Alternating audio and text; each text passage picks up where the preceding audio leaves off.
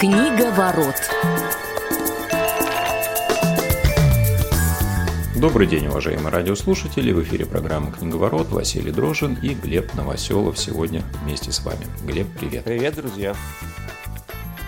Ну что, сегодня мы продолжаем рубрику «Внеклассное чтение», в которой поговорим про произведение Михаила Юрьевича Лермонтова «Герой нашего времени». Прежде чем мы начнем это делать, я хотел напомнить, что же это за рубрика, почему она так называется. Дело в том, что некоторое время назад мы с моими соведущими решили а, говорить о тех произведениях, которые входят в школьную программу или так или иначе могут быть интересны школьникам, подросткам, детям нашему подрастающему поколению. И, наверное, мы, конечно, когда их обсуждаем, будем касаться не только тех позиций, которые традиционны для школьного общепринятого восприятия, но и какие-то, может быть, будем находить контексты, которые, а, наверное, имеют какой-то более взрослый слой или, наоборот, незаслуженно были забыты а, учителями, а, которые эти замечательные книжки нам описывали, когда мы были детьми. Хочу тебя просто дополнить, когда ты говоришь, что могут быть интересны школьникам. Сейчас еще есть такая очень модная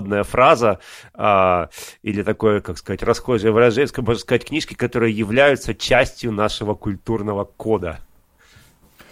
Да, конечно, потому что, когда мы говорим про классику, мы начинали, по-моему, эту рубрику с Пушкина, с «Капитанской дочки», если мне память не изменяет. А сейчас вот А, по-моему, при... с Анной Карениной, если я ничего не путаю. Ну, неважно. А, ну, не суть. Мне кажется, что Толстой, что Пушкин, э, тут, наверное, куда ни кинь, все время попадешь в яблочко. И, конечно же, Лермонтов, а, кстати, впервые у нас в эфире, Михаил Юрьевич. И, ну, давай, наверное, начнем с того, что немножко расскажем про автора, по крайней мере, а, восприятие его как личности, а, которое невозможно было бы да, без прочтения его произведений, но даже на основе как раз героя нашего времени – очень многое а, можно понять об авторе, ведь э, тема Кавказа, она ему была очень близка, хотя туда он попадал чаще всего не по своей воле, и первая и вторая его поездки были а, связаны с тем, что фактически его отсылали туда, и если первый раз это было а, такое легкое путешествие, которое позволяло Лермонтову изучить и традиции народов Кавказа, и подсмотреть определенные сюжеты, мотивы для своих произведений, то во второй раз это были серьезные боевые действия, и по прямому распоряжению императора Николая I его отправляли прямиком на передовую, совершенно не жалея, но, а, как мы знаем, завершение жизни поэта произошло из-за дуэли, да, которая была в э, жизни Лермонтова второй. И если верить э, официальным биографам э, Михаила Юрьевича, то первая дуэль завершилась тем, что его соперник промахнулся, а сам Лермонтов выстрелил в сторону. Ну и как раз вот эта завершившая да, жизнь Лермонтова дуэль с Николаем Мартыновым опять же, по официальной версии развивалась таким образом, что Лермонтов а, выстрелил специально в воздух, а Мартынов его застрелил, целясь в грудь. Но, а, конечно, все помнят, что Лермонтов ушел из жизни в возрасте всего лишь 27 а, лет, и, несмотря на это, огромный пласт произведений остался, которые вышли из-под его пера, и сегодня мы обсуждаем ну, возможно, одно из самых значительных произведений, которое было написано как раз в ходе второй а, поездки на Кавказ и незадолго до смерти писателя, поэта Михаила Лермонтова. Слушай, я вот просто а, э, буквально тоже еще несколько слов хотел добавить о самом Лермонтове. Нам, конечно же, вот а, многих вещей ну, наверное, просто в силу того, что это не нужно а, говорить школьникам о личности Лермонтова и так далее, не говорили, но если как раз-таки верить официальным биографам и там смотреть какие-то подробности, то а, надо сказать, что, в общем, Лермонтов, судя по всему, был непростым, мягко говоря, человеком, судя по всему, и когда вот ты говоришь, что вот его там отправили на Кавказ по личному распоряжению императора, а, значит, там, где велись боевые действия, что вот как, как бы чуть ли не, не на смерть отправили, на самом деле вот у, у меня складывается впечатление, что, может быть, наоборот, император думал его спасти от себя самого, поскольку Лермонтов, опять же, а, вот э, по воспоминаниям ряда очевидцев, был человеком очень непростым, который, мягко говоря, постоянно нарывался на неприятности, очень сильно скандалил. Я помню, я смотрел э, фильм, может быть, ты тоже его видел, э, по-моему, назывался «Пушкин. Последняя дуэль», и вот там как раз тоже одним из героев является Михаил Лермонтов, молодой поручик, и вот там, там показан таким невероятным неврастенником. Тогда я подумал, ну что-то создатели фильма перемудрили, зачем вот так вот Лермонтова показывать. А потом немножко почитал о нем другую литературу, оказалось, что да, вот, собственно говоря, таким он очень был э, большим снобом, э, человеком, который вообще мог сказать э, э, очень неприятные вещи любому человеку, да, вообще вполне себе мог нарваться на дуэль. Вот, может, может быть, наоборот, император думал, что там на Кавказе он немножечко, что называется, придет в себя, да, вот, но на самом деле дуэль нашел на Кавказе. В общем, Поэтому здесь э, нельзя сказать о том, что вот насколько, собственно говоря... То есть я не хочу сказать, что Лермонтов сам был виноват в том, что с ним произошло, но во многом собственно, его конец, судя по всему, был обусловлен в том числе и особенностями его собственного характера, которые, переходя уже, наверное, к произведению, о котором мы сегодня будем говорить, он а, отчасти перенес на своего героя.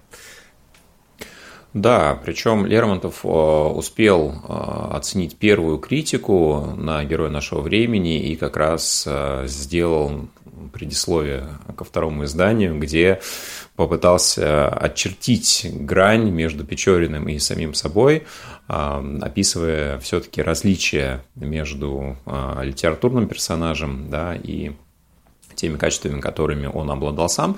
Но, а, ты знаешь, а, все-таки я абсолютно с тобой согласен относительно того, что а, фигура, личность Лермонтова, она очень непростая, она многогранная, так же, как и тот образ, который в центре сюжета героя нашего времени, и даже если мы посмотрим на какие-то самые официальные источники, то, что у нас на поверхности, заглянем в Википедию, увидим, что даже история вот этой дуэли, она обусловлена тем, что а, Лермонтов фактически постоянно оскорблял а, Мартынова, и тот предпринимал несколько попыток выйти из этой ситуации каким-то другим образом, но Лермонтов не оставлял никаких шансов, и, ну, безусловно, к этому он сам пришел, История не знает сослагательного наклонения, и мы не знаем, а, как это могло бы произойти иначе, поэтому понимаем, что, безусловно, он был талантливым человеком, гением, и, наверное, у каждого гения есть какие-то обратные стороны,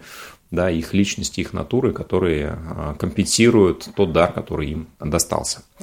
Ну что, а, ты знаешь, если опять же верить источникам, а, герой нашего времени называется чуть ли не первым социально-психологическим романом, который появился у нас в России.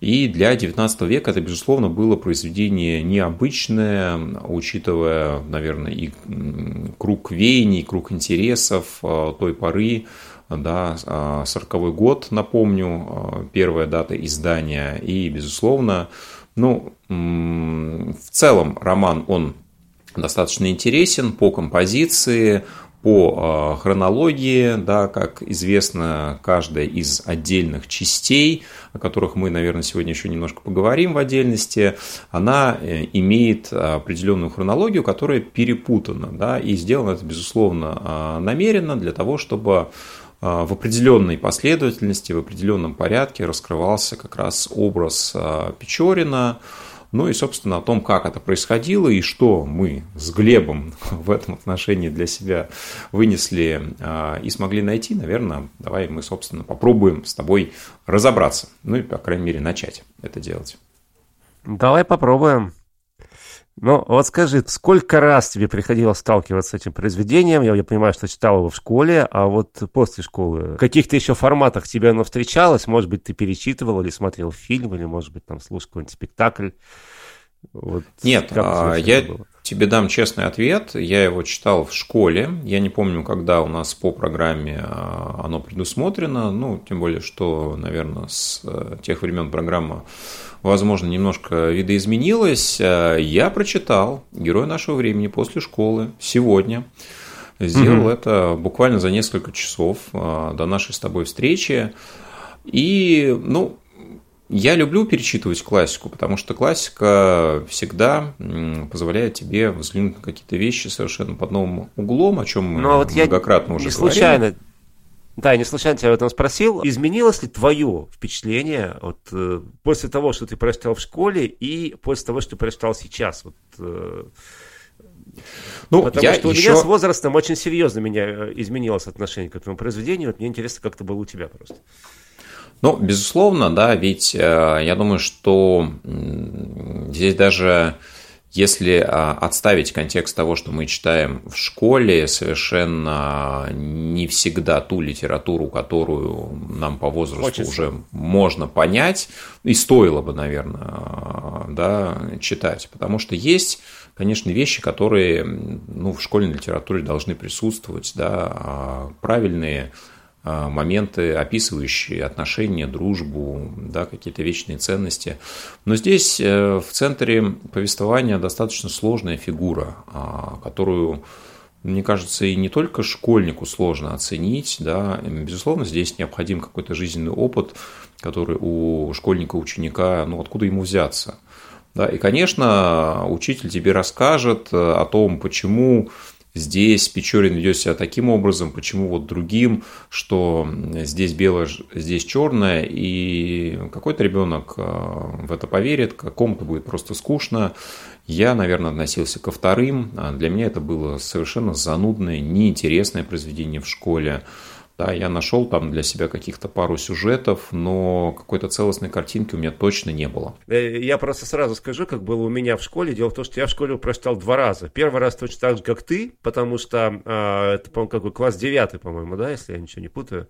Э, то ли девятый, то ли десятый класс это все проходится. И тогда вот это было все, по-моему, даже девятый. Вот. Э, так вот, как ты сказал, как не то чтобы скучно, но, в общем, э, прошло мимо меня, и, может быть, даже я прочитался по диагонали диагонали, скажем так. А потом просто я готовился к выпускному сочинению, а, писали мы такое выпускное сочинение, тогда это было принято а, по литературе. И предположительно одной из тем как раз таки мог стать герой нашего времени, поэтому я его перечитал уже в выпускном классе. И вот тогда у меня уже стали складываться какие-то ощущения от этого романа, какие-то, ну, собственно говоря, появилась какая-то рефлексия. Вот. И когда я перечитал его действительно недавно, при том, что потом у меня были уже и радиоспектакли, я слушал, и фильм смотрел, вот э, я поймался на мысли о том, что очень четко меняется отношение к персонажам.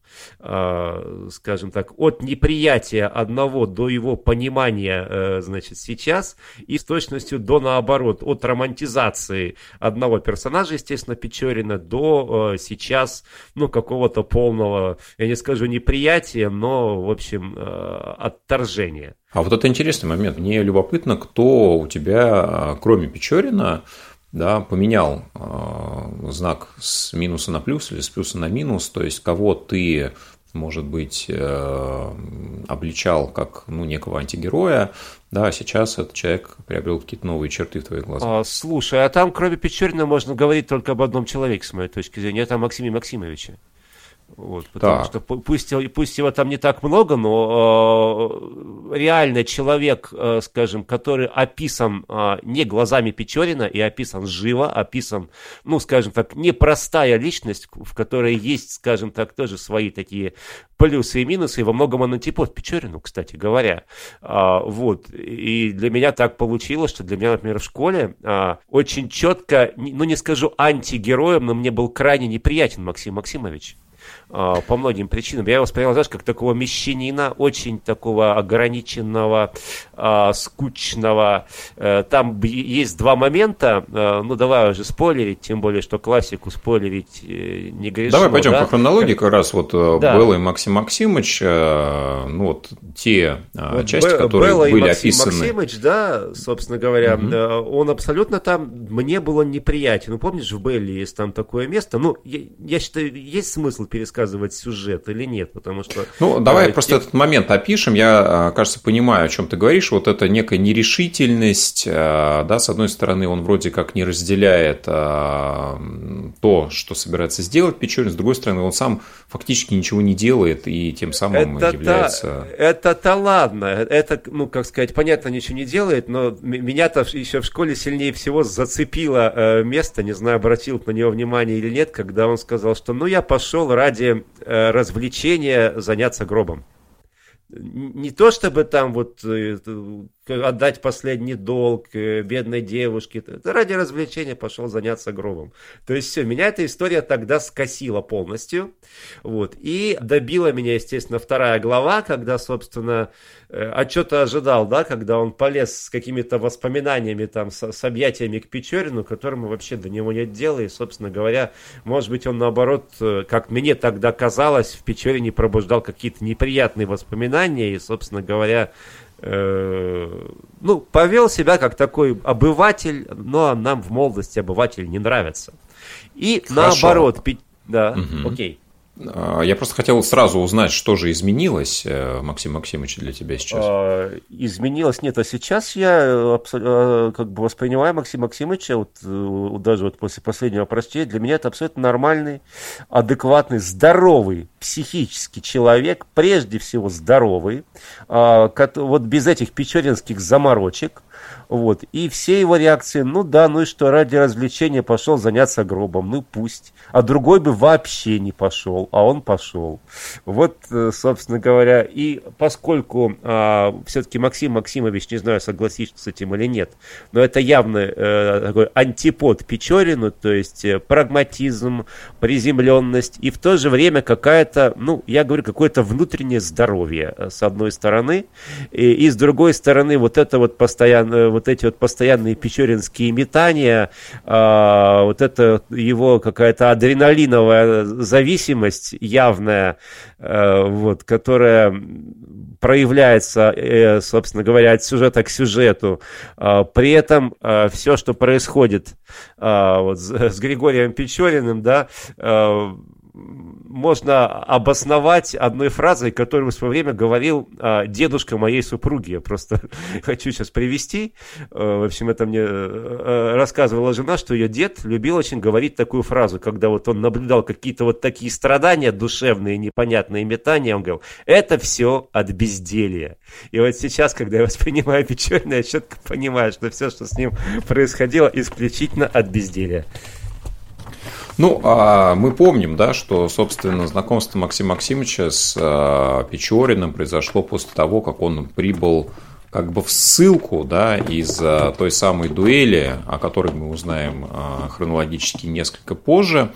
А, ну, ты знаешь, я не могу сказать, что я вижу в ком-то антипода Печориным по одной простой причине. Мне кажется, вообще сложно подобрать антипода такому многогранному персонажу, да, который в каких-то ситуациях себя ведет также прагматично и ради вроде бы собственной выгоды, а в каких-то других ситуациях откуда-то появляется совершенно непонятный альтруизм и, казалось бы, благородство, да, Где он у очень него разный. появляется альтруизм? Подскажи мне, пожалуйста. А, ну, про, про, про, про то, как а, он себя ведет на дуэли, я могу тебе сказать, что явно он, а, ну, вот в той истории, которая вокруг него закрутилась, он не был инициатором а, ни дуэли, да, ни э, тех событий, э, которые ей предшествовали. Ну давай э, все-таки, да, чтобы закончить с вот этим периодом, который описан в первых двух частях, да, потому что Белла тоже, как мне кажется, имеет интересный контекст. Здесь как раз Печорин, хоть уже и не молодой, и хронологически это происходит после тех событий, которые описаны в ну, книжке Немного Мэри. позже. Немного, Немного позже, позже да. А, одно после другого, да, но тем не менее здесь он себя ведет а, совершенно таким непривлекательным образом, да, и то, как он а, фактически пренебрегает традициями тех народов, рядом с которыми живет, да, он, в общем-то, играется, можно сказать, чувствами девушки, да, он нажимает на те струны, которые а, приводят его к определенному результату, и при этом вот это пренебрежение, это легкомысленность, это безразличие, оно здесь, как мне кажется, сквозит во всем. Да, ну, нужно еще сказать, что э, первые две части, они а, описаны от лица некого рассказчика, да, имя которого мы не узнаем, а последующие части уже от лица самого Печорина. И выглядят они тоже все-таки по-разному. Я думаю, ты это тоже Абсолютно заметил брошу одну ремарку, я не согласен с тобой э, в корне в том, что хоть где-то Печорин проявляет альтруизм. А, Печорин – это патологический эгоист, которого ничего не интересует, кроме его собственного а, ну, внутреннего мира и его собственных каких-то ощущений от происходящего. А ощущения его интересуют только одни. Ему нужно, чтобы ему было интересно. Печорин – адреналиновый наркоман. И вот эта его адреналиновая зависимость впервые проявляется в Тамане, и потом все, что он не делает, а он человек, безусловно, умный, он гораздо умнее всех, кто его окружает. Поэтому просчитать шаги всех и так или иначе, ну это там возвращаясь к Нижней мэрии уже, да, он может очень легко.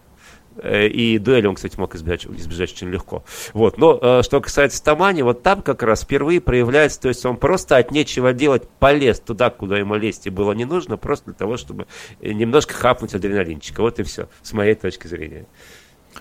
А, с одной стороны, да, но как тебе кажется, он а, терзался какими-то угрызениями совести после этого или нет? Абсолютно нет.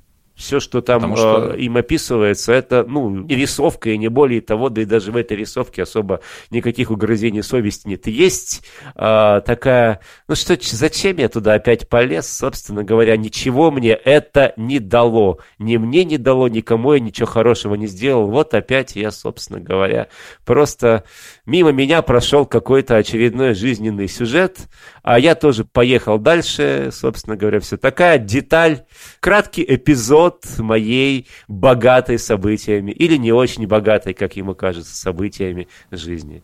Вот и все. А, ты знаешь, мне кажется, очень важный еще момент. А, с одной стороны, вроде бы люди, которые окружают Печорина, а, страдают из-за тех действий, да, которые им производятся. Но большая часть этих людей, как мне кажется, сочувствия также не вызывают. То есть, если мы вернемся к Тамане, а, что произошло? Да? То есть, э, некая группа контрабандистов да, в связи с тем, что они были обнаружены, они перестают этим заниматься. Да, у них есть какие-то собственные внутренние отношения, и кто-то из них пострадает, но да, и я не вижу здесь, э, вот получается, знаешь, как один вор у другого дубинку украл. Вот это что-то из этой Слушай, же серии. но мы не знаем что-то. Во-первых, давай не будем судить контрабандистов э, тех мерками ны, нынешними, да, то есть мы не знаем ничего об этих людях, и Печорин ничего о них не знал. Просто, э, вероятнее всего, это был единственный способ э, для этих людей выжить, в принципе, э, именно в этом городе, именно в этом месте и в этих условиях. И, собственно говоря, то, что они занимались контрабандой, они никого не грабили, не убивали, да, то есть это просто был их тогдашний способ э, заработка. Об этом мы случае, тоже ничего не знаем. Да, не, не, нет, нет, этого мы, не, этого мы не знаем, да, но в любом случае не нам их судить. То есть тут как бы э, они ни сочувствия, ни симпатии не вызывают, то есть э, ни того, ни другого. Это просто, э, ну, собственно говоря, в них особо... Ты знаешь, и... э, мне кажется, вообще это может быть одна из ключевых фраз, потому что а нам ли с тобой судить Печорина, который а, ну, опять же, да, а, по задумке Лермонтова, возможно, да, а, возможно, нет, но является вот действительно в каком-то смысле героем своего времени, да, может быть время, которое видит Лермонтов, да, под своим углом, да, и для него оно было таким, а многие да, его современники считают, что, наверное, он изобразил того, чего не было, да, или то, а, что должно быть в определенно других красках сделано, но тем не менее. А, ты знаешь, еще очень а, хороший момент как раз в княжне Мэри говорит сам Печорин ну, давай относительно дружбы. Мэри. Давай, тем более, что у нас не так много времени остается с тобой. Да. Вот относительно дружбы, да, помнишь, единственный приятель его, это доктор Вернер, И то он говорит, что я не могу дружить, потому что дружба – это рабство. Да? Есть господин и есть раб. А вот я не хочу быть ни рабом, ни господином, и вот для меня есть только приятельские отношения. Это тоже очень сильно характеризует Печорина. А, я не хочу его идеализировать, но, как мне кажется, ну и демонизировать его тоже нет смысла. Да, у него... Нет, а его нет смысла демонизировать, он э, просто в высшей степени неприятный персонаж, причем, э, вот я говорю, с, с возрастом любая романтизация пропадает, а остается только вот крайне брезгливое неприятное отношение к этому персонажу. А как ты думаешь, а, давай уже вот ну, относительно а, финаля, потому что фаталист, да, по сути, ну, я не думаю, что добавляет очень много каких-то граней к его портрету. Как тебе кажется, Печорин, он вообще меняется ли? И если меняется, то в чем вот на протяжении разворачивающегося сюжета? Нет, он э, абсолютно не меняется. Собственно говоря, фаталист это такая, э, собственно, еще очередная игра, попытка Печорина показать, что, собственно говоря, вот, э, ну, я же тоже вот живу, потому что я вот, собственно говоря, судьба у меня так сложилась. Кто-то живет, кто-то умирает. А если брать сам по себе сюжет фаталиста, ну, это очередной раз Печорин показал, что он адреналиновый наркоман и ему нужно было прежде всего вот это вот, вот, вот встрясочка, которую он еще раз получил в фаталисте. Вот и все. Ну, а, то есть для тебя такой все-таки он достаточно одномерный и плоский персонаж получается, потому что, ну, вроде как он Сейчас, неприятный. да, я, я не вижу в нем положительных черт никаких, потому что все, что можно э, так или иначе приписать ему положительного, на самом деле это либо рисовка, а, исключительно для того, чтобы а, показаться кому-то, а, в общем, с какой-то определенной стороны, либо на самом деле абсолютно ничего а, романтического ни в одном из поступков Печорина я не вижу. Э, очень ну, гадкий, а... очень мерзкий, неприятный персонаж.